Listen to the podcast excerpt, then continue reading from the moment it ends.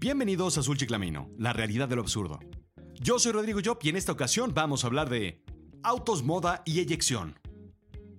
Le recordamos que este programa contiene mensajes sarcásticos. Los coches.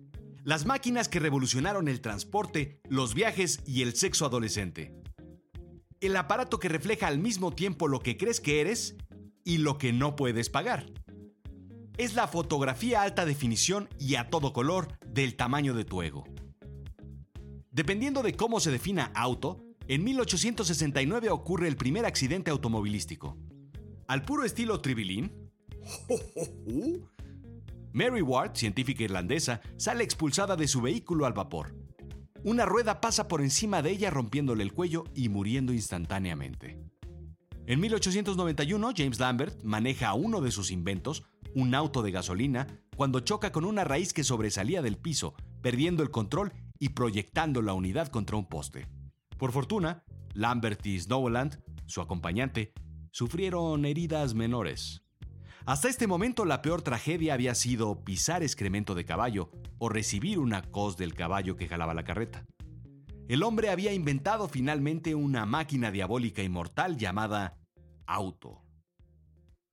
Niels Bohlin, un ingeniero sueco, fue inventor y responsable del cinturón de seguridad de tres puntos, considerado una de las innovaciones automotrices más importantes en términos de seguridad. Sí, es más importante que los 10 portavasos que tiene tu auto, aunque no lo creas es más importante que el sistema que solamente permite cerrar la puerta del conductor desde afuera con una llave, o de la inapagable campana que te recuerda apagar las luces antes de abandonar el vehículo. Para 1959 solamente existía el cinturón de dos puntos que se colocaba en la cintura. En 1958, Volvo Car Corporation contrata a Bowling, quien previamente había diseñado el eyector de asiento para aviones de combate Saab en los años 50 fue el primer ingeniero de seguridad de Volvo.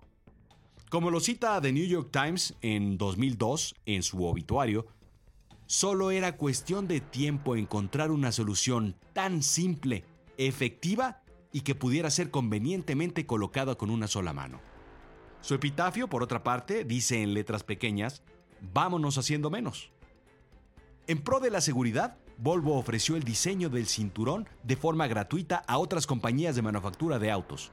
A partir de 1968 se hizo obligatorio el uso de este cinturón y en el 69 todos son muy felices. La industria automotriz se hizo más segura gracias a este invento. Según el periódico El Mundo, el cinturón de seguridad de tres puntos salva 100.000 vidas al año a nivel mundial, cifras calculadas por Volvo. Pero no vamos a hablar solamente del cinturón de seguridad.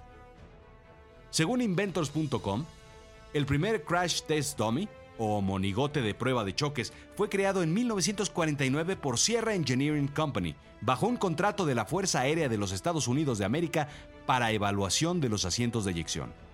Antes de esta fecha, se usaban voluntarios, probablemente no mucho más inteligentes que los monigotes, hasta que la velocidad fue incrementada y se convirtió en un trabajo excesivamente peligroso para humanos. Vaya, un trabajo que finalmente podía hacer mejor un monigote que una persona. Es algo así como la Secretaría de la Función Pública en tiempos del PRI o de otros funcionarios públicos. Estoy seguro que en tu comunidad existen este tipo de personas. En 1962 se introduce el trineo de aceleración, un carrito en un riel que cuya velocidad se incrementa para potenciar factores del impacto. Algo como lo que todos hicimos de niño, la caja de cartón, avalancha u otro receptáculo en el que cabía un niño, sin casco evidentemente, para medir velocidad y valor deslizándolo por las escaleras. ¿Niños? Suena divertido, pero no lo es. Y no, no vamos a hablar de dummies tampoco. En 1938 el gran invento de las telecomunicaciones fue el telégrafo, un cable conectado a dos electroimanes que solamente hacía tic tic tic tic tic tic tic tic tic tic tic tic inventado por Samuel B. Morse. ¿Le suena la clave Morse? En 1876 esto evoluciona en el teléfono de Alexander Graham Bell y logra transmitir voz. Fueron 38 años para pasar del mensaje de tic tic tic tic tic tic de puntos y rayas a la voz. En 1956 se construye el primer cable transatlántico de Newfoundland, Canadá, en la península de Labrador, hasta Escocia. 1964, la comunicación a través de fibra óptica. 1969, redes de computadoras y finalmente lo que esperábamos. 1981, la primera red de comunicación móvil. Está documentado en la historia de las telecomunicaciones que el primer mensaje de texto, o SMS, fue enviado el 3 de diciembre de 1992 por Neil Papworth y fue Merry Christmas, a través de un Orbitel 901. No sé qué teléfono sea este, pero suena como si yo supiera mucho, ¿no? Solo 11 años de telecomunicaciones móviles para regresar al mensaje y olvidarnos de la voz. Uno de los grandes descubrimientos de la humanidad para olvidarnos de la voz. Simplemente para terminar enviándonos hola, ¿qué hace? La tecnología le permitió al hombre dar un gran paso de gigante en la comunicación por voz a un simple telégrafo con 27 teclas en castellano y 26 teclas en inglés, en vez de una sola. Esto es el texting o los mensajes de texto. Desde hace algunos años, las leyes de tránsito se han hecho más y más estrictas, con la única intención de hacer más seguro el conducir. Pareciera absurda la necedad de las autoridades por mantener con vida a estúpidos al volante. ¿O no? El cinturón de seguridad, los límites de velocidad, el evitar beber bajo los efectos del alcohol. Está prohibido manejar con los ojos vendados en Alabama, ¿sabías? En Alaska está prohibido manejar con un perro amarrado en el todo del coche. En Connecticut es ilegal cazar desde un auto porque... pues porque es ilegal, aunque esté pintado de naranja. En Carolina del Norte está prohibido manejar por la banqueta o a través de un cementerio. No vaya a ser que mates a alguien. Sin embargo, hoy en día la gente está más tiempo pegada a su celular, pero sobre todo, texteando. Se envían cinco veces más mensajes de texto que llamadas telefónicas. En Estados Unidos una persona pasa 6 minutos al día en el teléfono, en promedio, mientras pasa 26 minutos texteando. No se diga de otras aplicaciones de texting. Chinga.